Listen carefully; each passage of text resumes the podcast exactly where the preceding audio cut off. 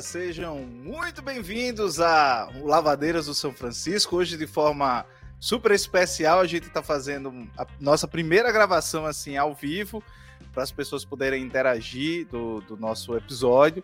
E aí eu queria agradecer desde já a todos vocês que separaram aí esse tempinho para estar tá aqui papeando junto conosco é, nessa tarde. A gente está gravando isso numa tarde de terça-feira né, noite lá em Angola, e, e para conversar um pouco sobre literatura e política, e sobretudo a partir da obra desse autor, né, desse grande autor angolano, que é o Pepe Tela, e que é um prêmio Camões, né, de, de, de, literatura, um autor extremamente premiado, tem a sua obra traduzida para diversos países, é bastante conhecido, tem é, nos seus livros, tem nos seus romances, tem nos seus contos, sempre esse olhar é, para o político, esse olhar para a sociedade, esse olhar para esse espaço.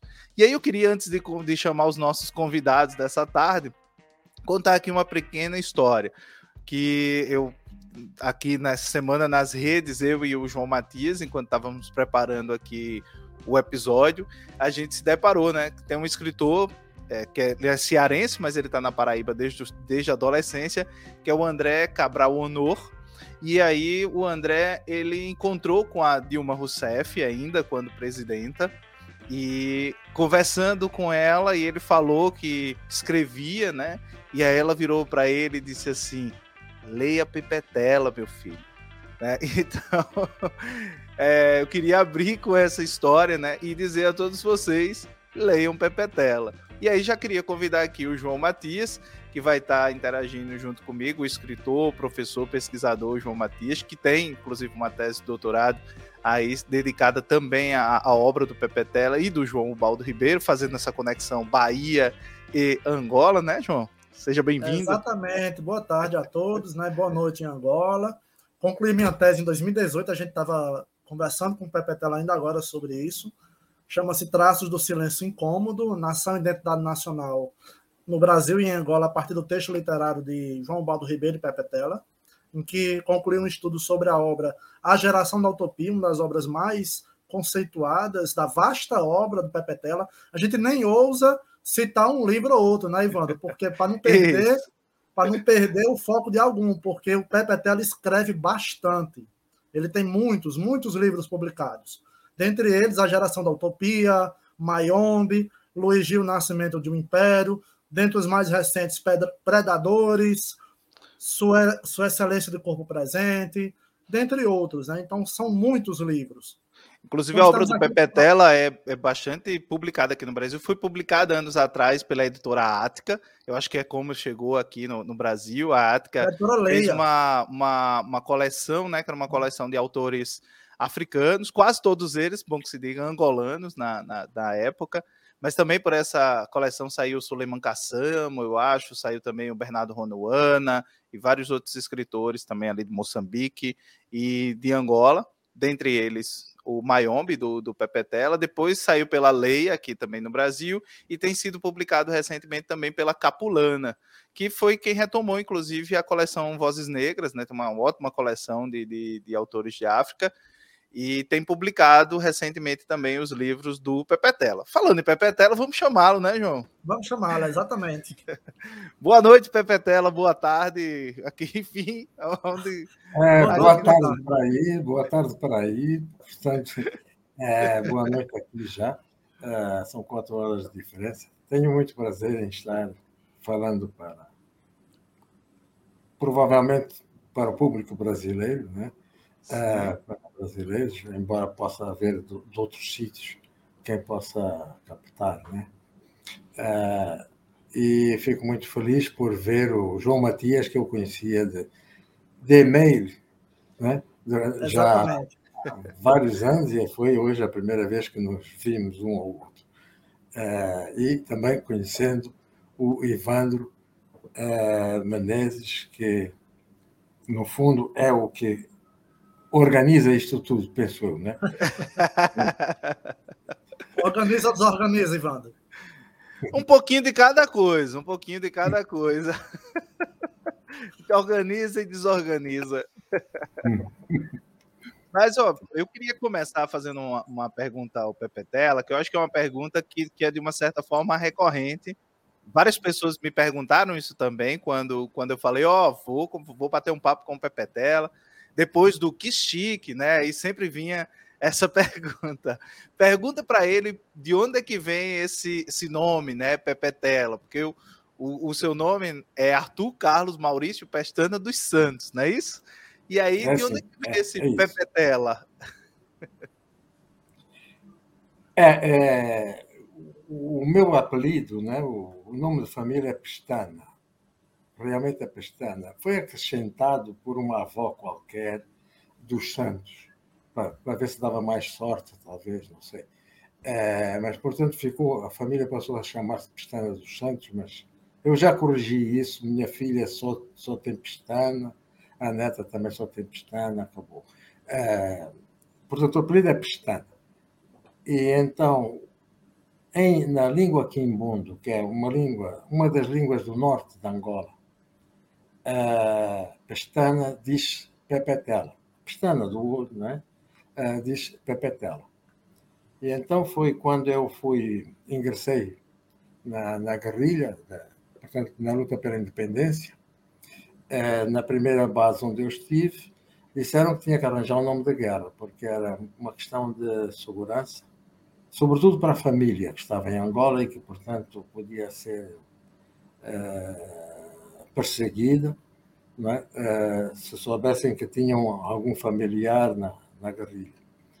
E eu, ah, tá, eu não, não, não, pensei muito nisso, no nome. Eu, um ou outro, sim, mas estava mais a, a, pensar em filmes americanos e tal, então seria assim uns nomes estranhos. E, e houve um que disse: Não, é Pepetela. O nome dele é Pestana, não é? Então, é Pepetela. Eu disse, Olha, é muito mais bonito, fica meu nome mesmo, não é só nome de guerrilha, não é só nome de guerra, codinome de guerra, né? como, como se diz no Brasil, é codinome de guerra uh, fica mesmo o meu nome, e quando eu publicar algum livro, eh, vai ser só Pepetal e mais nada, o nome do autor. E ficou. Portanto, quer dizer pestana, né? É, fantástico. João, tem alguma pergunta? Bom, a primeira pergunta, né? A gente se propôs a um papo sobre literatura e política. Isso. Então, Pepetela advém desse contexto, né? de, do processo de dependência em Angola. Para aqueles que não sabem, Angola só veio a se tornar independente em 1975, né? data de que, que resultou de uma série de, é, digamos assim, de desenvolvimentos históricos né, que culminaram né, nesse, nesse processo de independência. Minha primeira pergunta vai mais nesse sentido de, de tentar perceber essa relação entre a literatura e a política. Depois de todas essas vicissitudes pelas quais passou Angola, né, da independência em 1975, a guerra civil, que se estendeu né, por longos anos. Existe hoje uma extrema-direita em Angola, nos moldes como existe em outros países, como aqui no Brasil? Ou seja, será que em Angola temos um, infelizmente, teríamos um Bolsonaro? Neste momento ainda não. Nunca se sabe o que é que pode acontecer né, em termos de política. É, isso ah, quando nós somos novos, pensamos que aquilo que nós estamos fazendo é definitivo né? e que as vitórias são definitivas e acabou e não, não haverá derrotas, não haverá mais nada, não haverá mudanças. Bem, à medida que vamos envelhecendo, vamos percebendo que a vida é mesmo mudança constante, como já diziam os filósofos gregos de, há 3 mil anos, quase, quase 3 mil anos. Ah, mas essa questão de ligação política à literatura, em Angola isso é muito claro.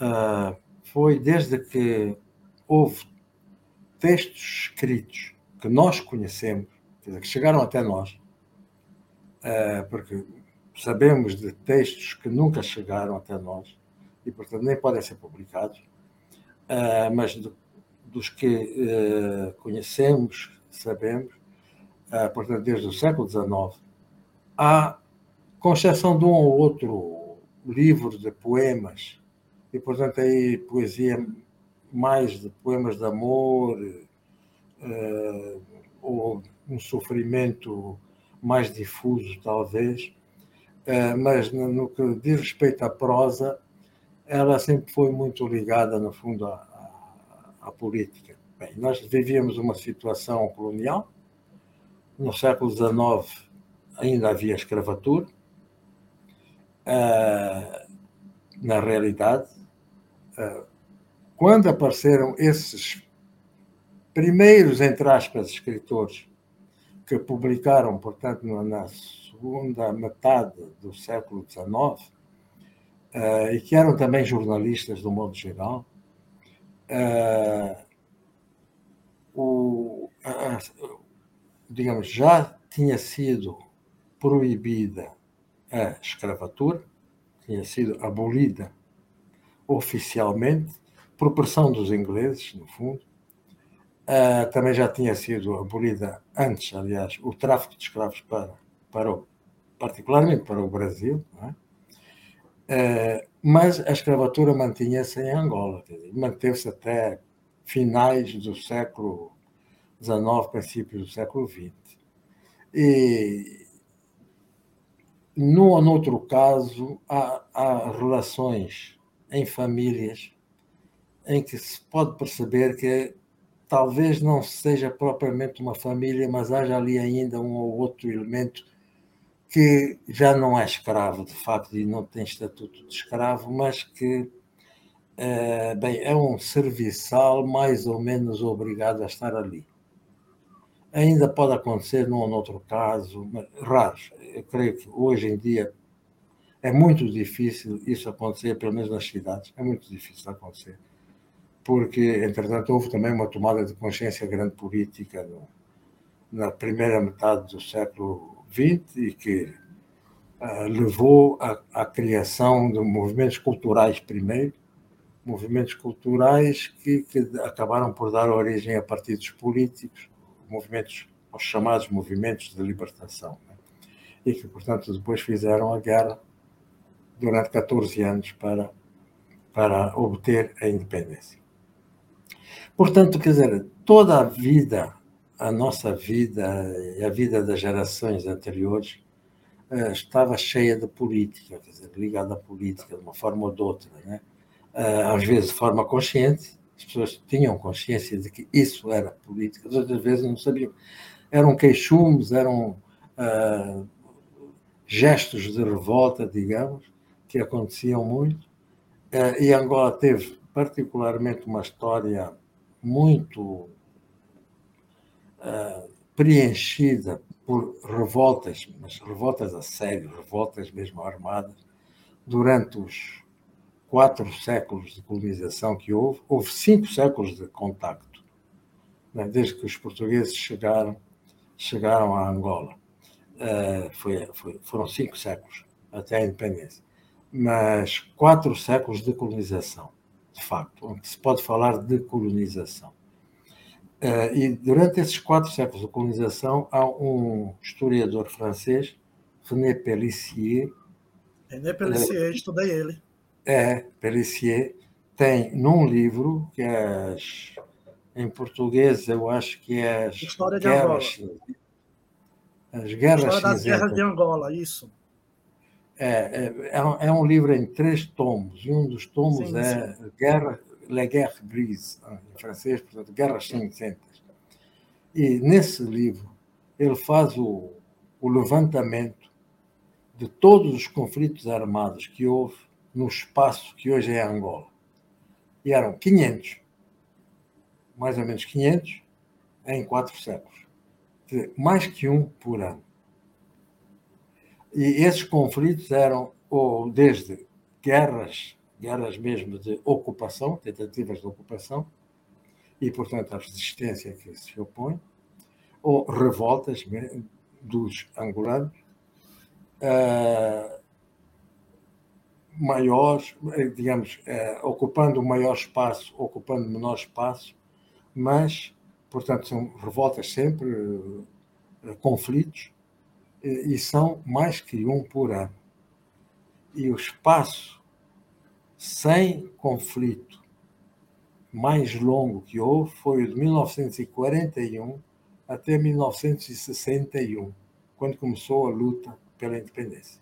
Armada, a luta armada, porque a luta política sempre houve. Portanto, há uma luta cultural, depois também uma luta política e acaba numa guerra. Ah, e depois da independência continua a guerra, uma guerra civil, né?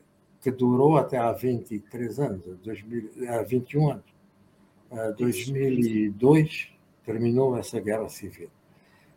Portanto, quer dizer, conflitos, guerras são. Conflitos teve, não foi? O, o cotidiano das pessoas, das famílias, né? Ah, e, portanto, é muito difícil uma pessoa fazer literatura, particularmente prosa, sem haver alguma mínima preocupação do escritor em analisar a sociedade em que vive ou em, ou em que viveram os seus pais ou avós, né?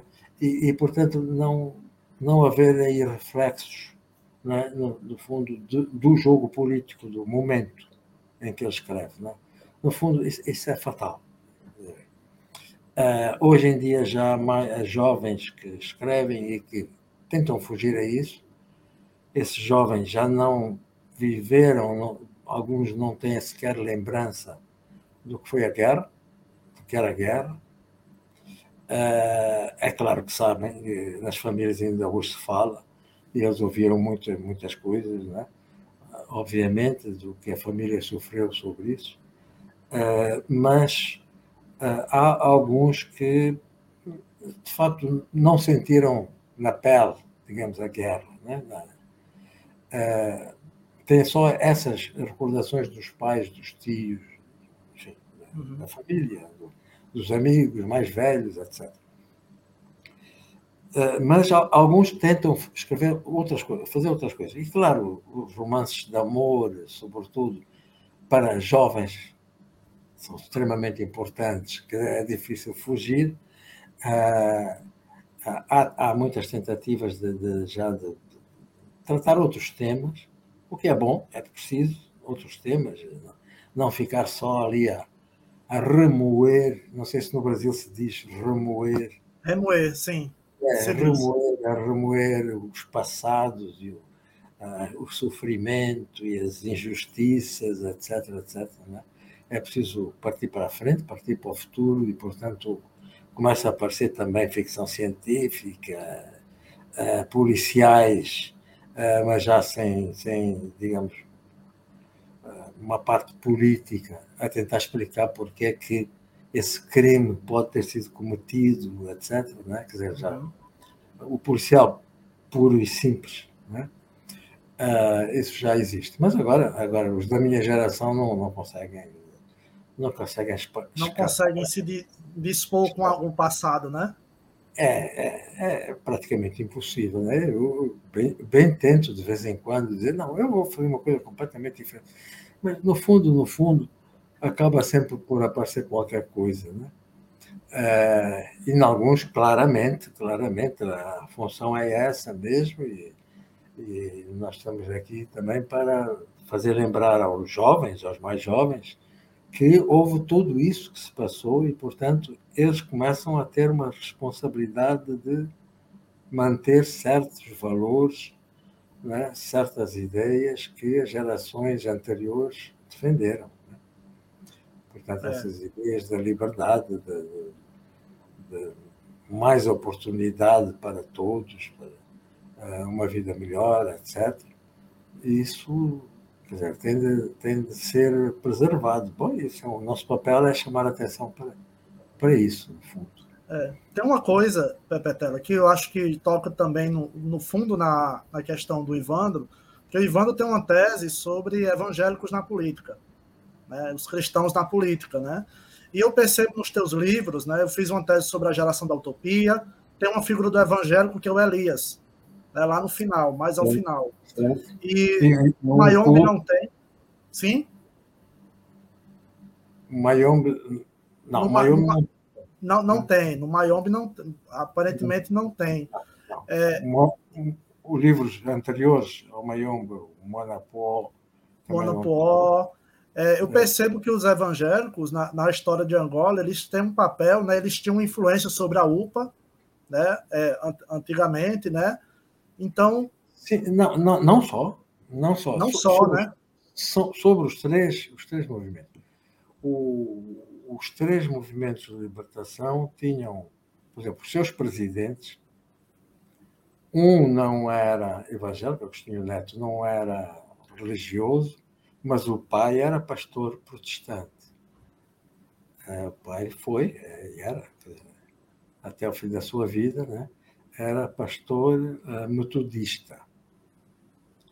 O uh, Olden Roberto, que era o presidente, portanto, da FNLA, outro dos movimentos de libertação, também era de famílias uh, protestantes, de modo geral. Protestante, mas não sei se eram Uh, metodista não, não seria, mas era talvez uh, anglicano, que também havia uma forte incidência anglicana. Uh, o, o, terceiro movimento, a UNITA, né, de Jonas Savimbi, também o pai também é um religioso, um religioso e esse sim parece-me que é anglicano, mas de qualquer modo é protestante. Os três, as famílias eram protestantes, não católicos. É, porque o católico era, era, era a igreja oficial, digamos, era a igreja oficial e, e dominante, é, mas mais dominante nas cidades do propriamente no campo. No campo havia mais espaço para os protestantes que não chegavam a ser perseguidos, mas que eram, enfim, tinham muitas dificuldades e tinham que ter autorizações especiais, etc. Eh, portanto, no campo tinham mais liberdade de ação e, de, e portanto, de, de, de, digamos, mobilizar pessoas, chamamos assim. O termo é político, não devia ser, mas está-me a escapar. Mas, uh, educar, digamos, educar pessoas na sua própria religião, portanto, na sua.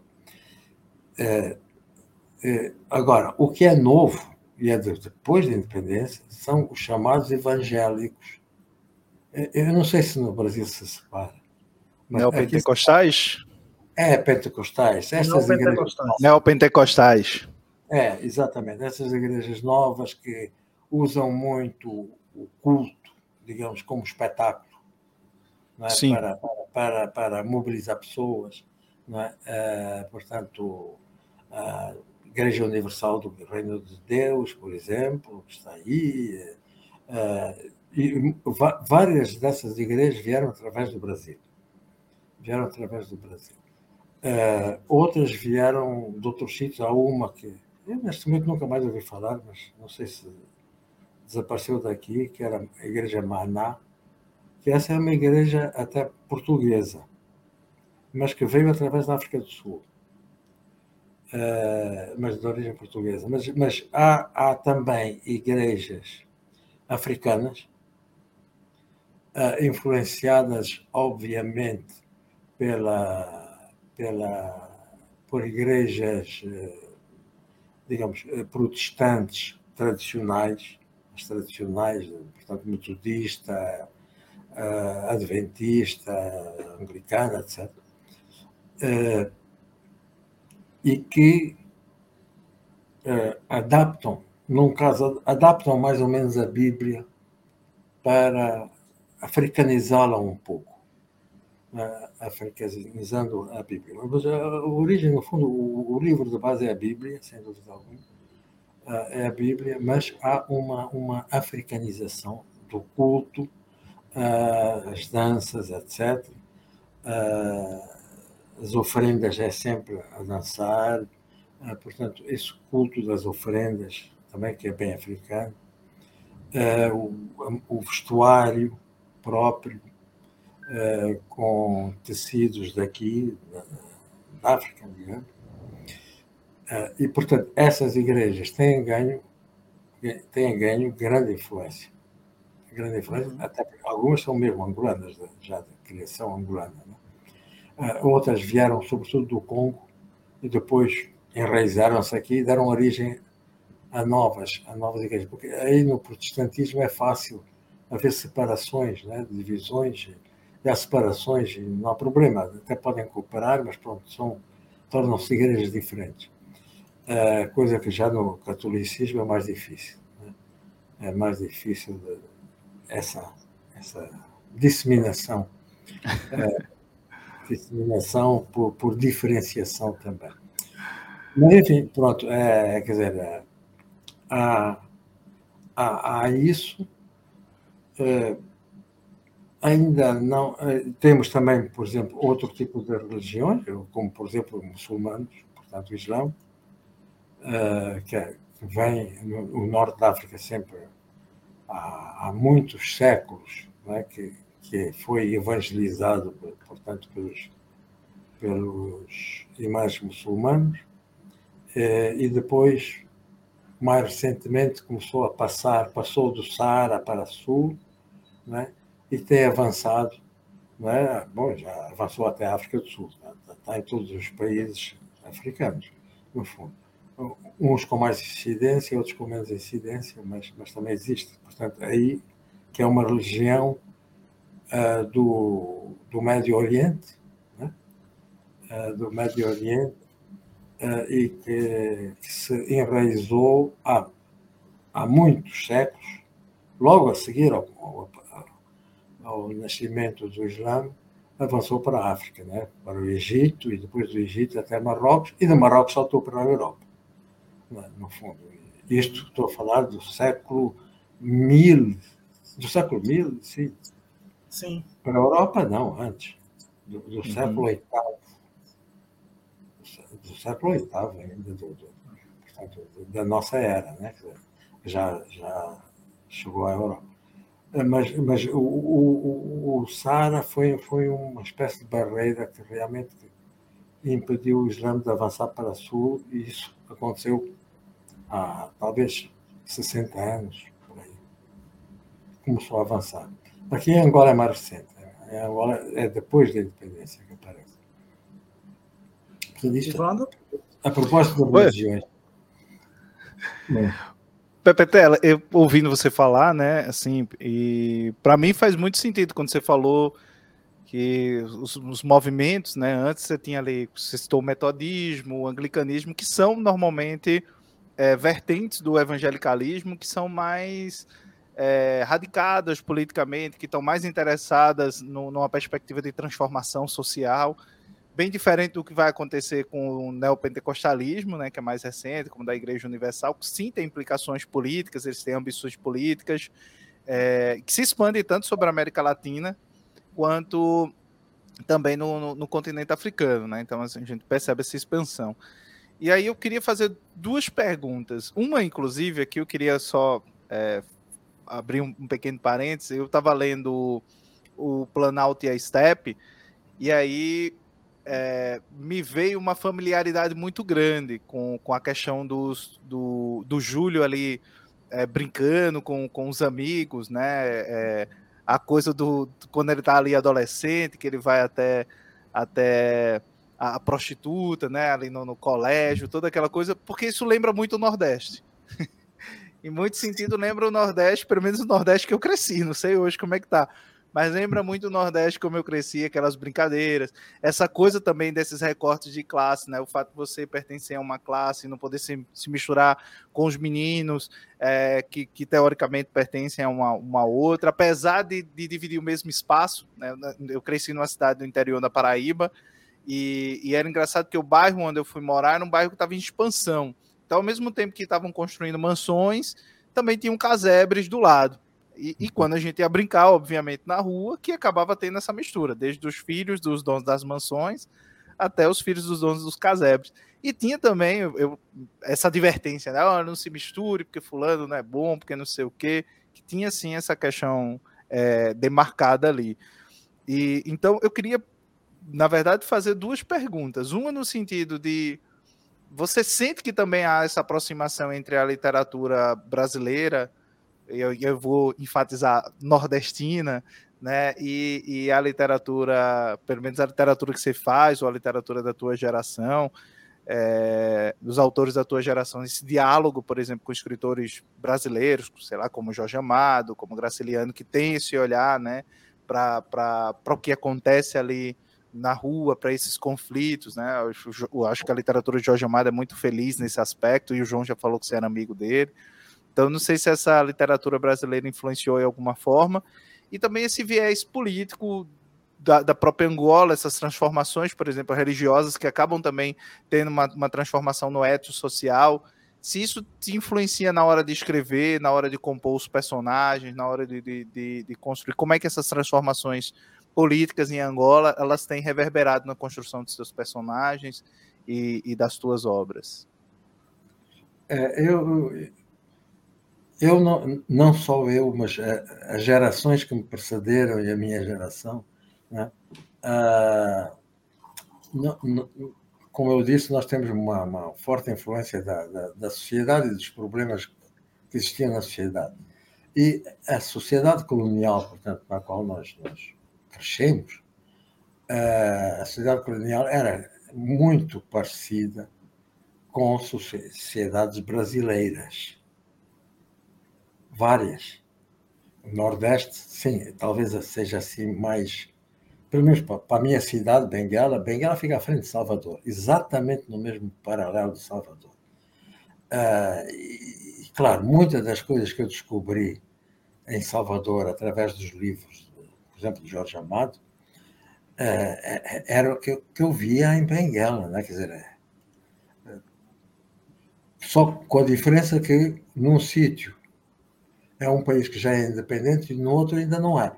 Mas, quer dizer, a, a, nível de, de, de, relacionamentos, de pessoas, de, de, relações entre as classes sociais, etc., é tudo muito semelhante. Muito semelhante. E talvez isso, talvez a história, sei lá, questões de família, etc., mas fazia com que me relacionasse com o Brasil desde muito pequeno. Desde muito pequeno. E comecei a ler eh, autores brasileiros, não, não me lembro do nome, porque eram autores para, para crianças, digamos, eh, e não me lembro, era pequeno, mas eu, eu lia. Eu, o meu pai fez uma assinatura, que nós chamamos, de uma revista que era, eu acho que era editada em São Paulo, que era Vida Infantil e depois mudei para uma outra que se chamava Vida Juvenil, portanto, uma para uma idade mais, uh, mais nova, digamos, e outra para um bocadinho mais velha. E, e, portanto, eu li essas revistas todos os meses, eu recebia. Né? quando saía, por exemplo, ao barbeiro, cortar o cabelo ou fazer a barba mais velho, eu, como criança, bom, ia ao barbeiro para cortar o cabelo as revistas que havia no Barbeiro, em Benguela, era sempre Cruzeiro Manchete. Ou Cruzeiro e Manchete, ou Cruzeiro ou Manchete. Mas havia sempre. Era a revista que existia, não existia nenhuma revista portuguesa. Era Cruzeiro e Manchete. É, bom, quer dizer, revistas que hoje já não existem no Brasil. Aqui há uns tempos eu ainda conhecia a televisão Manchete, dei uma, entrevista para a televisão Manchete, uh, no Rio de Janeiro, uh, mas parece que já acabou também. Acabou. Uh, é, claro. Mas, mas, portanto, quando eu era menino, era isso. E, provavelmente o primeiro livro que eu li do Jorge Amado foi o Capitães da Areia. Claro, claro, atrai, atrai uma, uma criança a entrar na adolescência, quer dizer, claro. Uh, e talvez com outras coisas, outros autores angolanos também foram, leram muito literatura brasileira, sem dúvida. Não só a prosa, mas também a poesia. Também a poesia. E eu lembro-me de que o, o, o, nosso primeiro presidente da República, portanto, o presidente Agostinho Neto, que é poeta, poeta. Grande poeta, diga-se passagem, grande, grande poeta. Grande poeta. Uh, ele, numa entrevista, eu lembro dele assistir a essa entrevista, dele dizer que uh, um dos seus poetas preferidos na fase de formação é, era uh, Castro Alves. depois ele, falou, depois ele falou de, de, de outros, falou do, do Manuel Bandeira, uh, Vinícius. Vinícius eu, eu acho que já é mais, é mais, bem mais novo, mas uh, Drummond, mas creio que também falou de Vinícius. Não sei porquê, tenho essa ideia. Mas ele, ele disse poetas que, que ele apreciava muito. Dizer, aqueles poetas que uma pessoa aprecia muito quando está na fase de formação são aqueles que o influenciam, no fundo. Né? Portanto, Sim. é claro que nós éramos influenciados também por autores portugueses que estudávamos na, na escola, eram os textos que estudávamos na escola, eram de autores portugueses, e isso deve ter provocado alguma influência, sem dúvida, embora a, a, a realidade social né, que existia é, era muito diferente nos livros dos, dos, portugueses e nos livros dos brasileiros. Os livros dos brasileiros o, próximos da nossa realidade. Eu, eu, eu, você falando, falou dos portugueses, aí eu ia, eu ia te fazer exatamente essa pergunta. Você não acha que a gente, brasileiros e angolanos, a gente é mais debochado do que os portugueses, pelo menos em relação à forma, em relação à língua. Né? Os portugueses parecem têm muito uma certa rigidez no texto, mesmo, mesmo os contemporâneos, eles têm uma certa certo respeito, né? quase que uma certa sacralidade. E eu percebo que tanto na escrita é, dos autores angolanos, né, inclusive na sua escrita, quanto na dos brasileiros, tem um pouco mais de deboche, uma coisa de brincar com a oralidade, de levar, de trazer um pouco da língua da rua, né? É, tem, tem, tem, uma certa ironia, às vezes contida, até onde não é para ter ironia, mas a própria forma de, de escrita, de, de fala, contém um pouco disso. É, não sei se você concorda ou você discorda. Não, eu, eu concordo. É, sim, sem dúvida alguma. Nós, nós tratamos a língua portuguesa. O Londrino Vieira, né? um grande escritor angolano, Landino Vieira. Um Maravilhoso, diga-se Criador, talvez, da moderna prosa angolana, talvez tenha sido ele. É, isso aí o estudioso é que tem que dizer, não sou eu. É, mas ele dizia que não, a língua portuguesa é um troféu de guerra. Para nós é um troféu de guerra, nós conquistamos. Então depois fazemos com ela o que queremos.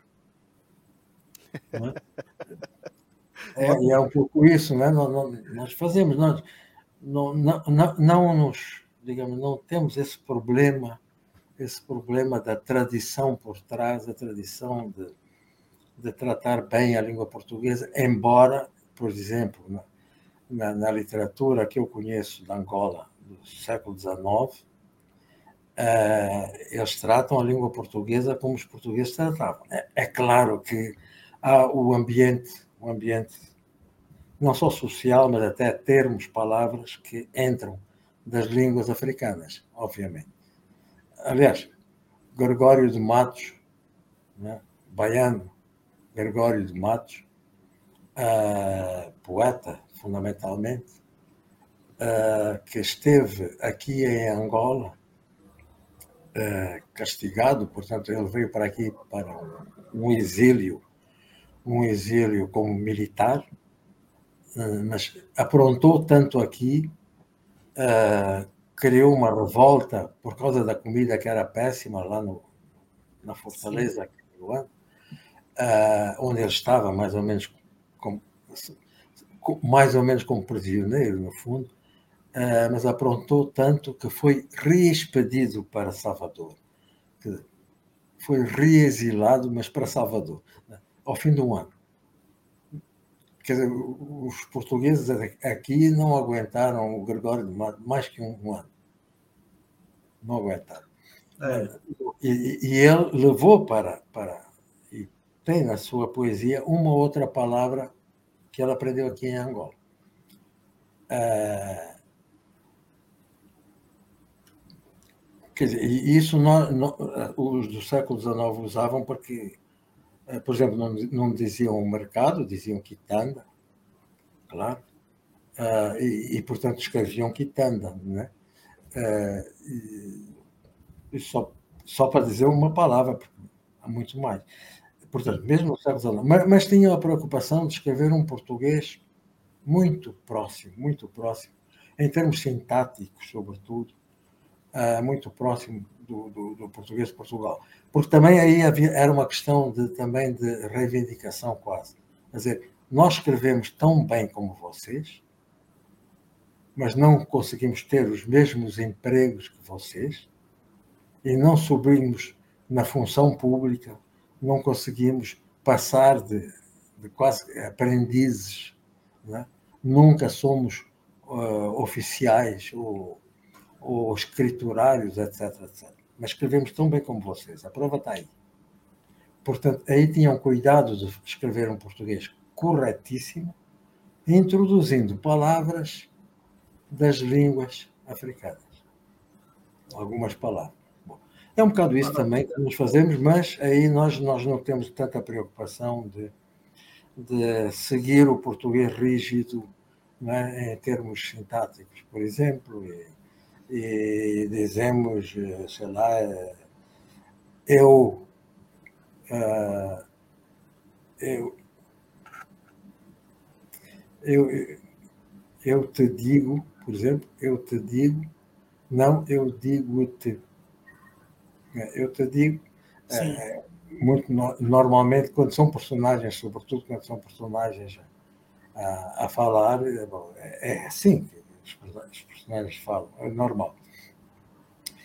É, e sim, também, também é preciso ver, também são países tropicais, Brasil, Angola, e os países tropicais, nos países tropicais há muita música, há muita dança, há muita gargalhada. Né? É. Não, não, há aquele frio. Que... É. Tem uma, uma passagem, Pepetela, no Mayombe que eu adoro, que evoca esse humor que o Ivandro falou, né? Que é uma passagem que os guerrilheiros estão lá no eito da guerra, aí eles pegam, botam uma mina terrestre Aí escrevem o anúncio, assim, escrevem um bilhete. Colonizadores, filhos da puta, voltem para sua terra. E colocam na, na mina terrestre, entendeu? Tipo, é o, eu gargalhei de rir nessa passagem, entendeu? Tem esse aspecto do humor. Aí tem outro aspecto que eu percebo nos, nos livros do Pepe Tela, né, que eu estudei a obra dele durante o doutorado, que é a figura do pensador. Tem sempre o personagem que é um pensador. No A Geração da Utopia, tem o Aníbal, no Mayombe tem o Teoria, nome muito sugestivo, aliás. Lá no Tímido e as Mulheres temos o personagem que conversa com a radialista, que me falta agora a memória. Muitos, inclusive, acham que esses personagens, Pepetela, esses pensadores, têm a ver com Pepetela, que também é sociólogo, sociólogo de formação, como eu e o Ivando, né? Somos, também somos. Então, você vê dessa maneira, esses personagens são, de alguma maneira, o modo de construir um pepetela dentro das tuas obras? Não, não, a intenção não é essa. A intenção não é essa. A intenção, é, aliás, é fugir do pepetela. É, mas é óbvio que há, que há personagens que, que ficam, que são marcados pelo autor. Né? Quero se esconda atrás de narradores ou, e narradores múltiplos ou não, mas é, quer dizer, há, há, certas coisas que é, é, é, impossível de evitar. E, e também quer dizer, há aspectos que não são só pessoais, né? são mesmo aspectos, de, digamos, de, de grupo, de, de, de nação. Uh, por exemplo, essa questão do humor o angolano brinca com tudo, né? Dizer, até, até brinca, sei lá, a contar a história de alguém que morreu, ele brinca. Uh, o que é assim muito forte para, para, para certas pessoas que não estão habituadas a isso, mas, mas faz parte, faz parte da cultura também. Há tempo de chorar, há tempo de chorar e há, e há outro tempo. E, e, por exemplo, sempre que há um óbito, portanto, uma, uma há um velório, é? em que nós chamamos aqui o comba, que as pessoas ficam no quintal, se houver quintal, na rua, às vezes, se a casa é demasiado pequena, uh, conversando e, digamos, fazendo companhia à família de alguém que, que faleceu. Uh, primeiro estava tudo muito sério e há, há choros, e quando chega alguém chora, etc. Uh, um pouco. Mas depois está tudo brincando. Está toda a gente brincando, rindo e contando histórias sobre, por exemplo, o falecido, né? mas histórias que tenham piada e toda a gente ri. Uh, e muitas vezes acaba mesmo com, com, com música. Lá mais para o fim da noite é música. Né? Uh, e isso é, é, é típico. É, é, por exemplo, pessoas europeias, com formação europeia, e, e, que caem num ambiente desse, assim, de repente, sem nenhuma explicação, ficam muito chocadas. Assim. A primeira, depois a pessoa explica: calma, isto é coisa da terra. Não é falta de respeito pelo falecido, de maneira nenhuma. Quer dizer que nós vamos guardar a recordação dele e os bons momentos com ele, e estamos aqui a partilhar. Dizer, é, é, é, é, completamente diferente. Bom, isso faz parte realmente da, do, do, do ethos. E, e, portanto, os personagens têm que ser assim, né? E, porque esses personagens são angolanos e, portanto, têm que reagir como angolanos. Sim. Já para, já para não falar do autor, basta só os personagens, não, não precisa mais nada. É, mas é, é, uma, é uma literatura muito ligada ainda, digamos, à vida, à sociedade, né? Quer dizer, ainda é muito ligada e, portanto, tem a aparecer, tem a aparecer essas, essas coisas. Uma questão que eu vejo assim como algo relevante é a importância da literatura na formação da identidade angolana, né? Formação de valores, formação de valores políticos, enfim, de um questionamento também, pode-se dizer até do neoliberalismo. O neoliberalismo está muito presente, uma crítica ao neoliberalismo está muito presente na tua obra, a partir, por exemplo, dos predadores, certo? Então, essa formação dessa identidade angolana, com o tempo, ela deixou deixou assim os romances dos escritores angolanos ou ela continua presente nas novas produções? É, sim, é, ainda ainda há, em novas produções ainda há uh, essa, esse aspecto de um modo geral. Uh, ah, embora já haja pessoas mais talvez do que aquilo que se possa pensar, que tem um pensamento neoliberal. É, e por vezes ele até é encorajado. Né? E, agora, a função, normalmente, os últimos redutos serão sempre a literatura. Né? A, literatura por um lado, a música pelo outro. E no nosso caso, a música também é muito importante, como é no Brasil.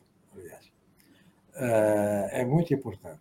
E, e, quando se fala em movimentos culturais, por exemplo, aqui, eh, não se está a pensar só em literatura, pensa-se também imediatamente na música.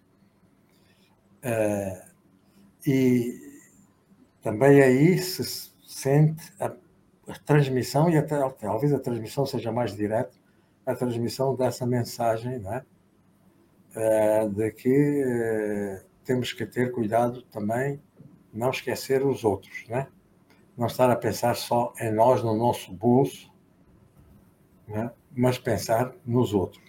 Uh, isso eh, é muito comum em todas as músicas, ainda por cima, é música, a maior parte da música é feita mesmo, é criada, nasce nos meios populares, nos mais populares.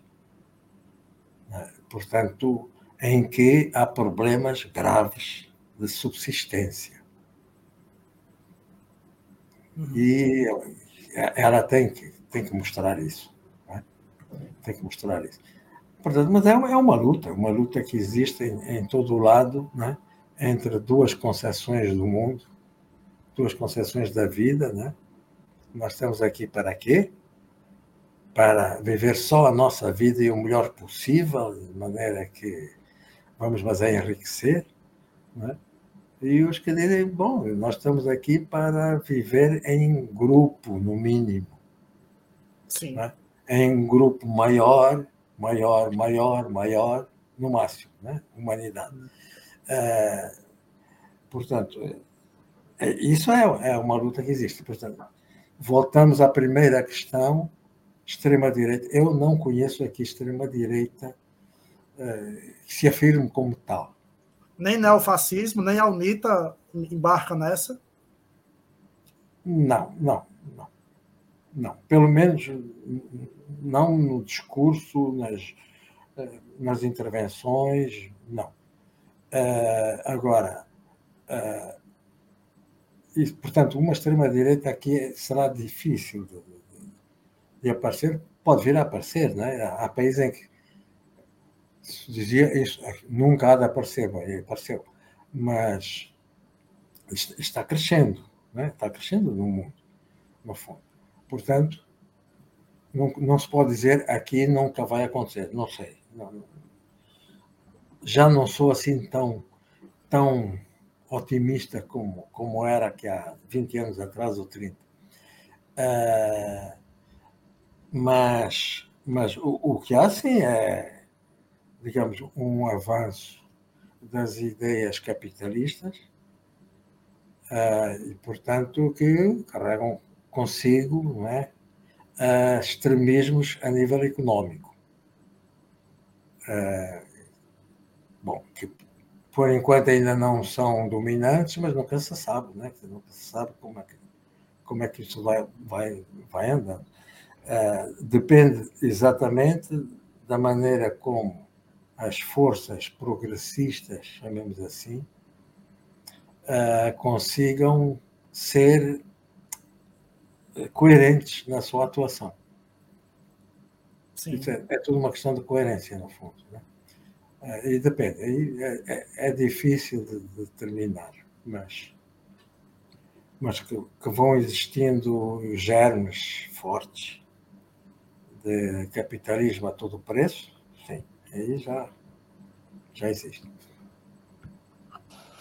O, o Pepe eu queria fazer uma, uma pergunta que enfim, vez ou outra eu percebo aqui no, no Brasil, por exemplo, o mercado é, literário brasileiro, ele hoje tem sido bem marcado pela presença de autores, autores e principalmente autoras latino-americanas.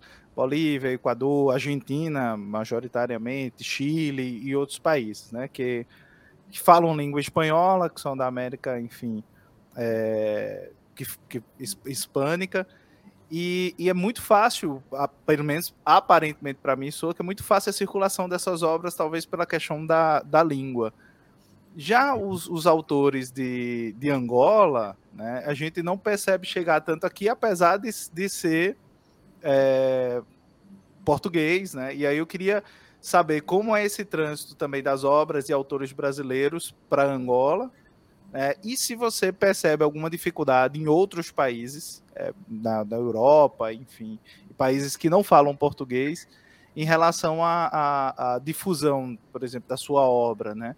Como é que, que você percebe? Você acha que o, o português acaba sendo uma espécie de barreira para que a gente consiga superar essa, essas fronteiras? Ou, ou, as pessoas têm um certo preconceito com o português? O que, é que, você, que você acha?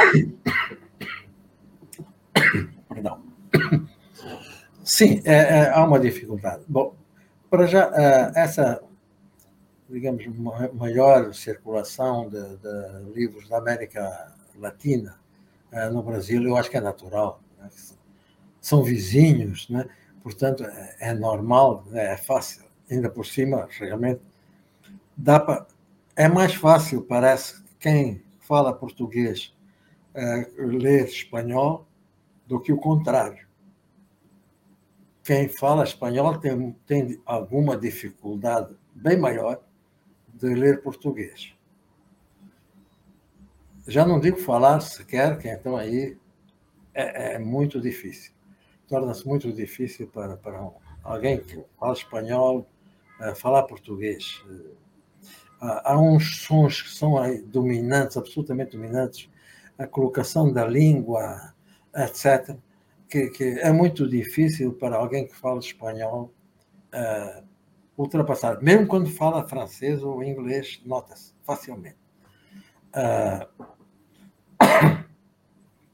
agora, em, relação a, sim, a, nós, por exemplo, e aos brasileiros também, dizer, a, a língua é uma barreira a língua é uma barreira, sem dúvida alguma. O português é uma língua ainda que não está suficientemente espalhada né, para que os autores que a utilizam tenham muita facilidade em traduções.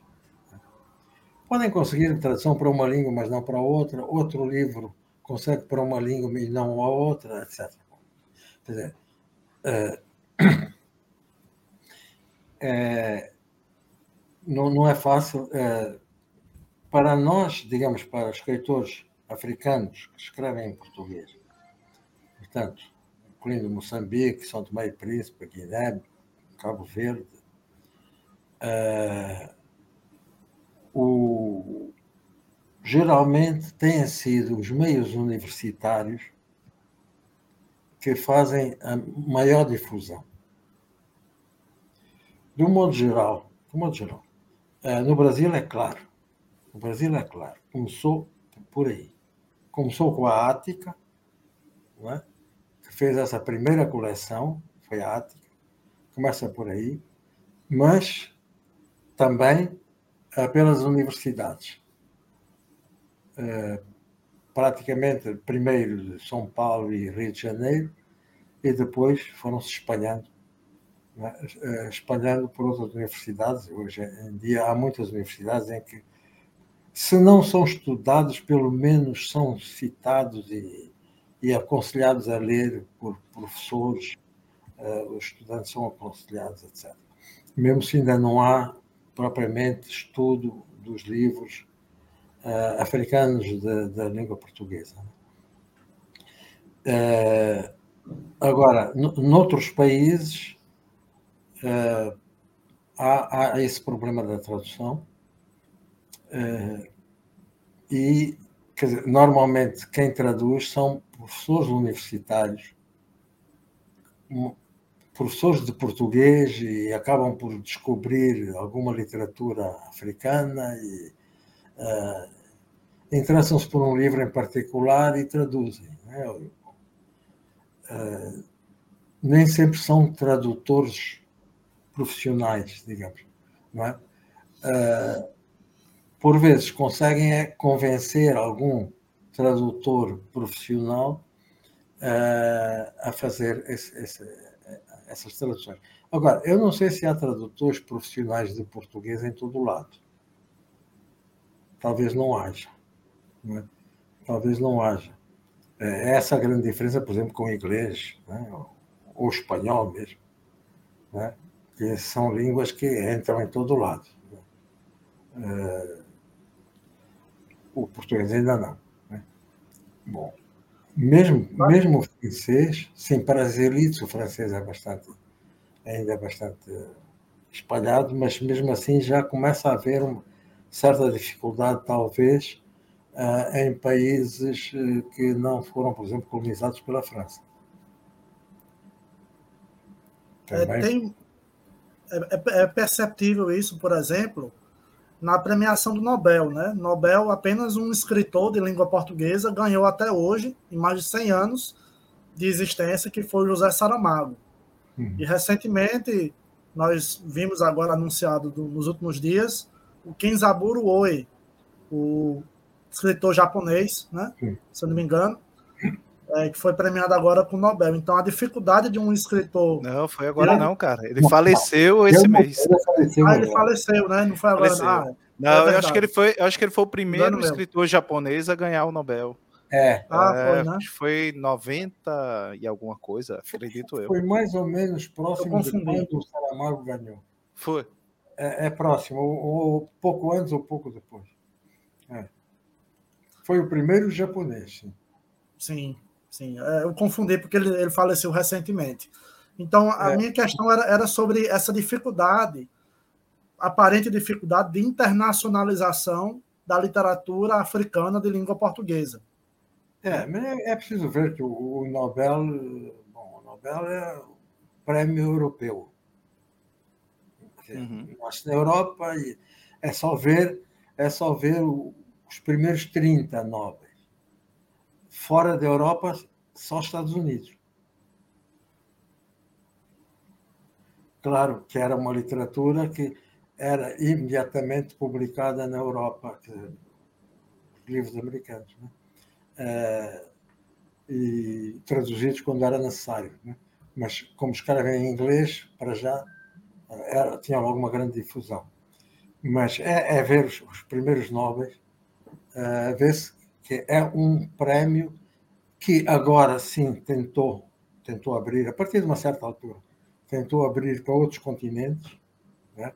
que não só a América, a Europa e a América, uh, portanto passou para a Ásia, mais tarde para a África também, uh, mas na América estava circunscrito muito à América do Norte. E depois há um ou outro, Neruda, sim, é capaz de Neruda ter sido antes de Garcia Marques, mas anda por ali Neruda, Garcia Marques, eh, serão dos primeiros, o, o como é que chama? Latino-americanos. É, latino-americano há um da, da Guatemala, que agora não lembro não. Bom, é, que era diplomata. Foi também um dos primeiros latino-americanos a, a receber né, o Nobel. É, mas mesmo assim, bom, toda a América Latina Teve, acho que teve, teve uma escritora, teve uma escritora também argentina, é, Gabriela Mistral, né? Sim. Também uhum. venceu o Nobel. É, mas, mas bom, agora, agora há cada vez mais a preocupação de, de ir a, a, digamos, a, chamamos assim às minorias, né? procurando Sim. as minorias. Brasil, por exemplo, uma minoria, em breve vai ter um Nobel. Então, correção, a Gabriela Mistral é chilena. É chilena, é isso mesmo. Eu que estou é confundindo aqui. É porque eu estou com uma, uma, autora argentina que é a Juana Manso. Acabei de, de, de, ler um romance dela e fiquei com, com a Argentina na cabeça. O, o Pepetela, uma, uma coisa que eu te ouvindo falar, que você falou da questão da música, falou da, da questão da periferia, e aí eu lembrei de um escritor dessa geração, é, de agora, que é o Calafé Palanga, né, que é angolano, tem o que ele também é músico, né? Tem ali o Buraca Buraca Sound System, o Buraca Sound Sistema, que eu acho que é o nome do, do grupo dele. Uh, e também tem outros outros autores, né? Que é o caso da Yara Monteiro, a própria Grada Quilomba. E aí eu queria saber como é que como é que é a tua relação com essa literatura de agora, né? Dessa geração é, é. em Angola. Eu, eu leio, eu sigo, né? Eu vou seguindo. Uh, um ou outro eu conheço pessoalmente, mas uh, muitas vezes o que acontece é que vive-se em sítios diferentes, né? de maneira que uh, quem vai muito a encontros, conferências de escritores e tal, tem sempre a oportunidade de acabar por, por encontrar um ou outro.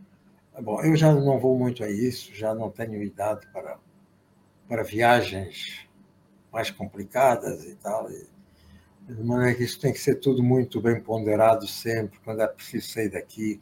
Mesmo sair de Luanda, às vezes é preciso ponderar bem uh, para ir.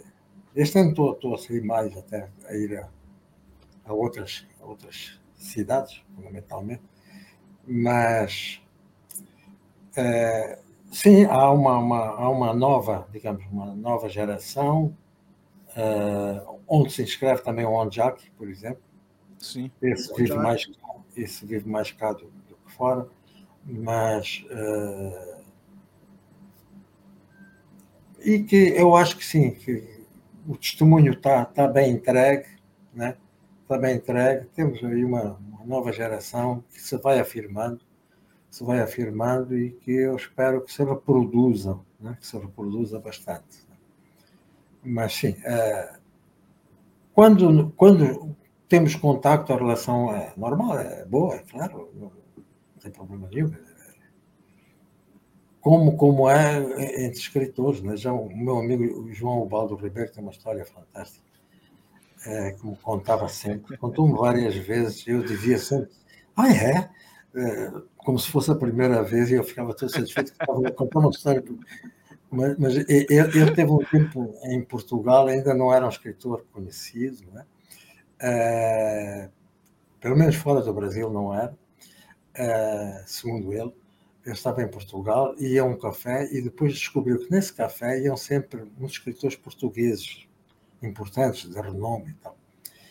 E, ele queria apresentar-se, mas tinha vergonha e tinha timidez, aquela timidez do, chamemos-lhe assim, o principiante em relação ao, aos já aos, aos, aos eh, conhecidos, aos célebres quase. Uh, mas até um, um, dia ele dizia, eles devem estar a discutir os livros, deve ser o último livro que saiu e tal, isto e aquilo, literatura, aquilo ali. Ah, se eu pudesse ouvir o que eles. Bom, até que um dia aproximou-se mesmo, e já houve qualquer coisa que fez com que se aproximasse e conversou, e afinal descobriu que os escritores estavam a discutir entre si eram os direitos do autor. Mas quanto é que ele te pagou? Ah, é? Ah, a minha editora pagou-me X pelo livro, tal, ou não sei o quê. Bom, estavam discutindo dinheiro. Uh, ele ficou muito decepcionado e disse: Mas é mesmo? Disse: Ó oh, João, mas você já reparou que nós estamos há duas horas conversando e ainda não falámos de livros? Disse, pois é, mas entre nós nós temos tantas coisas para conversar. Eu disse, pois é, não falámos de dinheiro, mas, mas também não falámos de livros. Né? Dinheiro é sempre um negócio para escritor, né? Ah, é, é um mau negócio. É um é mau, mau negócio. Um mau negócio. João, João, João, João, Baldo, João é.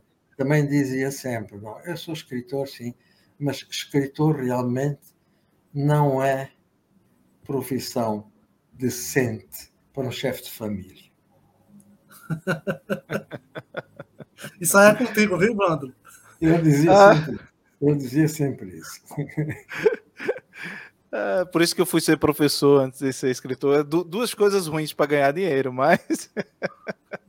É, eu, eu, tentei fazer as duas coisas, juntei as duas coisas. Né? É. Quando, quando, saí da vida política, né? É, passei a ser professor para ganhar dinheiro e ser escritor e ter tempo para escrever. Bom, depois ganhei algum dinheiro como escritor, mas não dá para viver. Não dá para viver, não. Aqui não dá. Aqui não Cá também não. Aqui também não, viu? é. é. E, e, e, aliás, eu, eu fiquei mais, mais tranquilo quando soube que, que 1% dos escritores uh, norte-americanos são profissionais. Só 1% é que são profissionais. 99% fazem outra coisa para viver. Portanto, aí fiquei mais, mais tranquilo. Se os americanos só 1%. Dizer... Então é assim no mundo é. todo, né? É. Então, é, eu, queria, eu queria puxar esse, esse tema. Inclusive, você contou a história do João Baldo, eu vou contar outra. Que o João Baldo, antes de entrar para a Academia Brasileira de Letras, ele contou com o apoio do Jorge Amado. Então, eu foi o Jorge Amado que articulou toda a, a, os trâmites, né, para que o João Baldo pudesse entrar na Academia Brasileira, com, também como uma maneira de ganhar um dinheiro a mais, porque a Academia Brasileira paga, né? O Jeton do Presans paga, paga sim para você participar de reuniões, palestras, para estar lá. E o Jorge Amado fazia uma campanha, ele fez uma campanha política pela eleição do João Baldo, e ficava o tempo todo ligando para o João Baldo que não se mexia. Só o Jorge Amado se mexia para ele ser eleito, e o João Baldo não se mexia. Aí o João Baldo dizia que o Jorge Amado ligava para ele, né, falando uma série de palavrões, dizendo se a gente não ganhar, vai ser pela sua incompetência. É. É, eu conheço, eu ouvi dos dois essa história, eu ouvi dos dois, e que são, eram compadres, né? Eram compadres. O Jorge Amado era, era padrinho de um dos filhos de João Baldo. E, e o João Baldo também me contou que, bom, Jorge Amado tanto fez, tanto fez, tanto fez, tanto insistiu comigo, que eu resolvi ir, resolvi ir, uh, resolvi ir, não sei se estou a dizer bem, a, a, uma, era uma, um jantar qualquer, ou um coquetel, né? um coquetel que um dos membros da academia dava, alguém muito influente, não só na academia, na academia nem era muito influente, mas uh, porque era muito rico e tinha, digamos, meios de difusão importantes ao se dispor, etc. etc. E, e, e então Jorge Amado explicou: você vai pôr gravata vai de terno, completo. Bom, e então eu disse, sim, sim, sim, sim. João Baldo foi. No dia seguinte, logo de manhã, tinha um e-mail é, do, do, do Jorge Amado dizendo eu disse para você ir de terno completo, incluía sapato, não sandália. João Paulo foi de Sanado. É típico dele. É muito boa essa. É muito. Eu, eu, não sei se é verdade. Bom, essa, eu não pude comprovar com o senhor chamado essa. Mas, mas, como tudo o resto era, foi comprovado, é verdade. Não admiro nada que João Baldo tenha ido de sandália, que ele, ele detestava, né? Ele detestava sapatos, de. Só mesmo em Paris é que estive. Eu ouvi de sapato em Paris, na Alemanha também. Tinha que ser. Maravilha. Ô, Pepetela, uma, uma dúvida assim que ficou na minha tese de doutorado, que eu comparei o Vivo Povo Brasileiro e o Geração da Utopia. Eu comparei o Vivo Povo Brasileiro do João Baldo, né? E o Geração da Utopia, que é um livro seu. E uma, uma das perguntas mais recorrentes que, que se tinha era se os livros, se o Geração da Utopia e o, e o Vivo Povo Brasileiro eram romances históricos. E eu não ousei dizer que eram romances históricos, por não sei por uma por, por, não, por não ter assim uma, uma espécie de concretude do um compromisso dos dois romances assim em contar a história tal como ela foi, enfim, embora abordasse questões históricas, né? Então são romances para mim de inspiração histórica. Então você considera seus romances romances históricos? Você pesquisa na hora de escrever um romance? Sim, sim, pesquiso. Uh, se, se, é um romance histórico, claro, pesquiso. Na geração da Utopia não foi preciso, porque o histórico que está lá é o histórico Você que viveu. vivi. Pois, é. Uh, mas, por exemplo, e também sei que o Jorge, uh, perdão, o João Baldo, para escrever o Viva ao Povo Brasileiro, pesquisou a história do Brasil. Ele pesquisou. Ele escolheu uma boa história, mas, mas, mas pesquisou. Uh, e, e, aliás, o, o, prazer é esse. Não propriamente na geração da utopia, que era, mas, por exemplo, eu escrevi um livro que é a Gloriosa Família, com o tema histórico. Maravilhoso. Que é, portanto, a estadia dos, dos holandeses em Angola, né? É, no século XVII, quando estavam, quando estavam no Brasil e precisavam de mão de obra e vinham cá também buscar a mão de obra para levar para as suas plantações. Uh, e eu segui mais ou menos, fiz pesquisa e segui mais ou menos os passos da história. Mas sempre que podia, dava uma voltinha. Dava uma voltinha sempre que podia. Isso aí é, é, aliás, chego ao ponto de, de pôr no início do capítulo, em cima, às vezes eu punha uma citação né, tirada de um livro qualquer, e no decorrer do capítulo, na ação, é, é outra coisa, não, não é exatamente aquilo, é, é diferente. Bom, é, é, brincar um bocado com a história, mas o que interessa é o, sentido, né? É o sentido dela, né? O sentido da história. E, e o João Baldo fez isso no Viva o Povo Brasileiro, claramente. Né? Sim. É.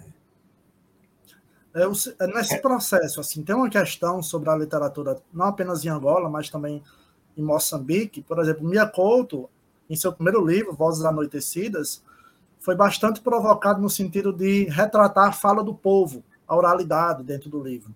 Né? Existe uma preocupação da sua parte, assim, em chegar à fala do povo? Não, não. Não, senão faria mais do, do, do digamos, do, do, do, que faço uh, habitualmente. Uh, não, não é bem, quer dizer, não é bem a voz do a fala do povo. É sim uma fala, digamos, de um povo que já esteve na escola, digamos assim. Sim.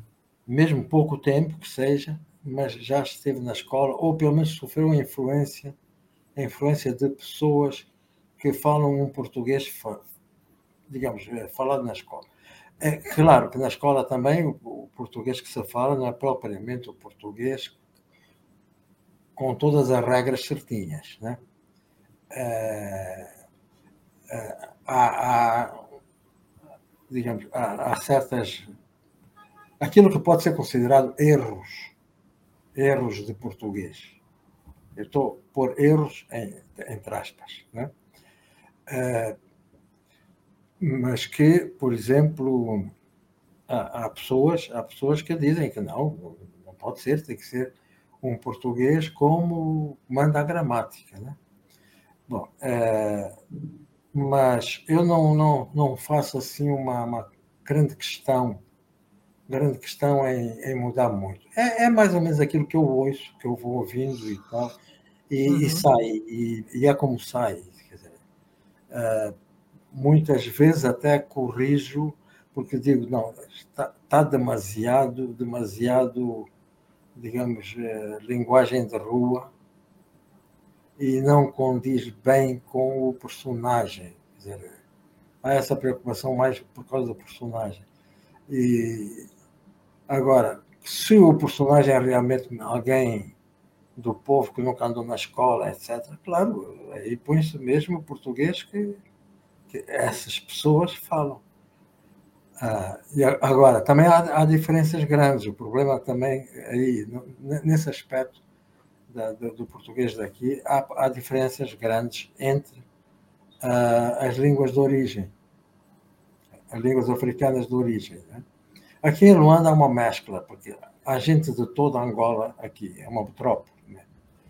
Ah, com, com, com, com, gente, e portanto há influências de, de, de palavras também que não são do, da língua da região, que é o quimbundo.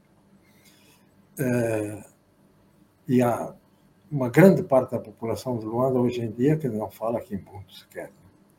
Mas palavras que ficaram, ficam nas famílias. Assim. Mas em, em, outros sítios, outras regiões, uh, são outras línguas e que uh, têm diferenças a nível do vocabulário, embora haja certas regras que são comuns às línguas banto, não é? e não só da Angola, toda essa parte centro-sul da África, uh, mas há, há, há, bastantes diferenças de, de, região para região, de, de, de, etnia para etnia, portanto, de língua para língua. Uh, e, portanto, eu fico sempre muito preocupado com isso, porque digo, mas se eu uso esta palavra, será que em Benguela, ou, ou no Lubango, que é mais ao sul, ou no Mochico, que é mais a leste, se percebe? Eh, a minha preocupação é mais essa, é aqui mesmo. Né? É, bom, e se isso acontece aqui, com mais razão acontece, bom, sei lá, no Brasil ou em Portugal, etc. Sim. É, muitos uh, editores querem uh, pôr, por exemplo, para certas palavras, pôr um, uma nota de pé de página. Né? Vocês dizem nota de pé de página? Uma nota no fim da página. Rodapé. Nota, rodapé. nota de rodapé. Nota de rodapé. Nota de rodapé. Ok. Uh, ou, ou então um glossário no fim, é? um, um pequeno uma pequena lista de palavras com a sua explicação em português. Português. Português, português. Sim. Uh, bom, uh, mas e nos meus primeiros livros havia isso. E depois, depois chegamos a um acordo que as pessoas que se interessavam por esses livros podiam perceber perfeitamente. Uma palavra ou outra não sabiam, podiam ir procurar, né, ir procurar em, em outros livros mais antigos, nos glossários, podia aparecer.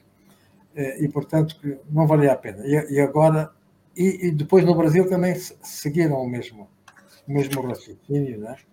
E então os últimos livros, sei lá, metade dos quase dos livros foram publicados eh, mais recentes, portanto, já nem glossário tem, não tem nada. É, bom, há pessoas que dizem, ah, eu não percebi isso, outros dizem, não, pelo sentido percebe-se perfeitamente. É, e até é bonito, pronto, é uma, uma coisa que, que fica. É, é, uma discussão, é, e aí isso aí eu deixo. Se o, se o, o editor quer, tudo bem não, não há problema nenhum. Não é mudar totalmente um parágrafo, porque senão fica longo demais. Né? Dizer, é, aí já não deixo, eu discuto com o editor que tenta fazer isso. Mas é, por, por uma, uma nota de rodapé ou por um glossário, não me importa, não me importa nada. Se acham que uhum. é mais fácil para os leitores, tudo bem. Mas e são os problemas que existem, no fundo, com, com, com a, a, a, não normalização, digamos, da, da língua literária, que nunca vai ser feita, por muitos acordos ortográficos que queiram, nunca vai ser feita. É. Ô, ô Pepetela, já o papo está excelente, né, Ivandro? O papo está ótimo, mas a gente já vai, já vai se caminhando para o final certo? Eu queria, antes, da, antes, antes de passar a palavra para o Ivandro, relembrar que no último e-mail que a gente trocou, você falou que passou as eleições do Brasil aqui em São Paulo, né? Você viu a vitória do Lula aqui em São Paulo. Como foi? É, eu, eu, eu tinha ido ao Rio de Janeiro porque a UFRJ me concedeu o título de uh, doutor honoris causa. Né? Então, fui para a cerimônia da outorga do, desse título ao Rio. E o voo de Luanda para o Brasil agora só vai até São Paulo. Antes ia até São Paulo ou ia até o Rio de Janeiro, eh, podia-se passar. Mas agora não. Eh, e, portanto, eu passei por São Paulo, quer a ida para o Rio, quer na volta e coincidiu que estava em São Paulo, claro, parei em São Paulo, mas não é para, chega daqui, agora pega logo o voo para Luanda, não, só para em São Paulo fica uns dias, né? É, bom, ficamos uns dias e coincidiu com a segunda volta das eleições. Né? Então assistimos, assistimos em São Paulo uh, a essa segunda volta pela televisão a contagem com um grupo de amigos. E, bom, e como tinham dado no Rio de Janeiro uma. Eu não sei como é que se diz em brasileiro. A t-shirt, mas de futebol do Flamengo. Sim, é, camisa de. Camiseta, camiseta, será? Ivandro, teu microfone tá, tá mudo. Tá mudo. Ah. Pode ser. É camisa de futebol. Ah, camisa. Ah, camisa. Isso, camisa. Tinha um dado do, do, do, Flamengo, né? porque eu sou flamenguista. Ah, ah você é flamenguista. Sou de criança, de criança. São coisas de criança. Ah, então, então é, eu fui para esse encontro com os amigos, o jantar e tal, para assistir a, a, a contagem do, do voto, né? e eu fui com a camisa do Flamengo. Né? Olha aí. Para já para provocar os paulistas. Mas,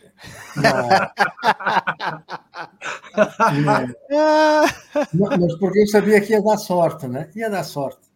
Tinha que dar sorte. Né? Foi a primeira vez que usei essa camisa, não, não usei no Rio, usei em São Paulo, nesse dia, guardei para esse dia. Disse, não, vai dar sorte, e sorte. E ainda por cima, também, poucos dias antes, o Flamengo ganhou a Taça Libertadores. Foi. Foi, exatamente. Duas vitórias. É, duas vitórias. Exatamente. Ivando? Oi? tá distraído aí com a história, né? tava, tava aqui imaginando os paulistas vendo o Pepetela com a camisa do Flamengo.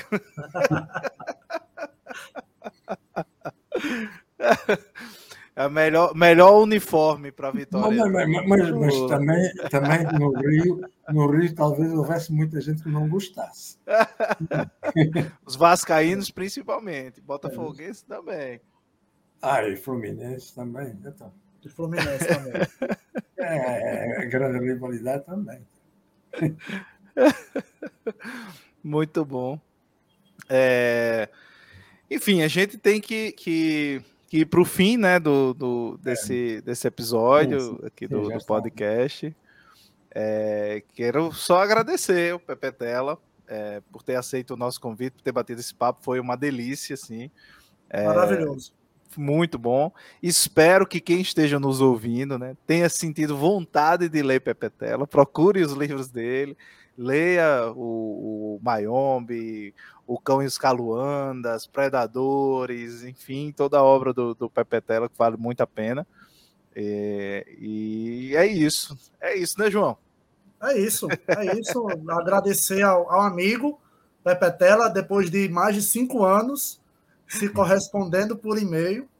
Né? É. Viemos a nos encontrar agora, né? finalmente.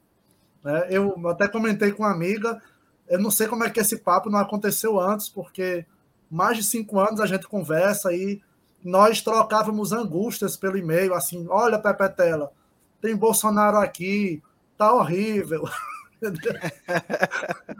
É porque tinha que acontecer aqui no, no, é. no Lavadeiras, cara. Tinha que acontecer aqui no Lavadeiras. É. Exatamente, é. mas Sim. muito agradecido, amigo, muito agradecido, viu? Não apenas por isso, pelo comentário no meu livro que está chegando até você, viu? Está em, via... tá em... tá em viagem chegando até você, o Santos do Chão Bravo. Tá? Mas muito obrigado mesmo pelo convite, pelo, por, pela aceitação do papo, pelo papo, pelo comentário, enfim, por tudo. Tá, eu também quero agradecer o convite que foi feito. Foi um prazer estar conversando com vocês e conhecendo pessoalmente o João Matias que tem um belo livro, um belo livro que é preciso ler. Muito obrigado. É, bom, bom mesmo. Bom mesmo. Então, a todos, a todos vocês que. Tá aqui, que chegaram... tá chegando, viu, Cacatela? Tá chegando. Ah, sim, eu sou de sombra. É. Então, a todos vocês que chegaram até aqui, o nosso muito obrigado. Obrigado a você que nos vê aqui no canal do Literatura BR. Agradecer também ao Nathan Matos por ter disponibilizado esse espaço para que essa live acontecesse. E se você está nos ouvindo no nosso podcast, no nosso agregador, você já sabe, gostou desse papo, compartilha com todo mundo, com as pessoas que você gosta. Se não gostou, não tem problema. Pega aquela lista de desafetos e compartilha mesmo assim. O importante é que você espalhe esse papo que a gente teve aqui para todo mundo né? E aí, muito obrigado, um cheiro grande e até, até a próxima. Tchau. Tchau. Até a próxima. Tchau. tchau.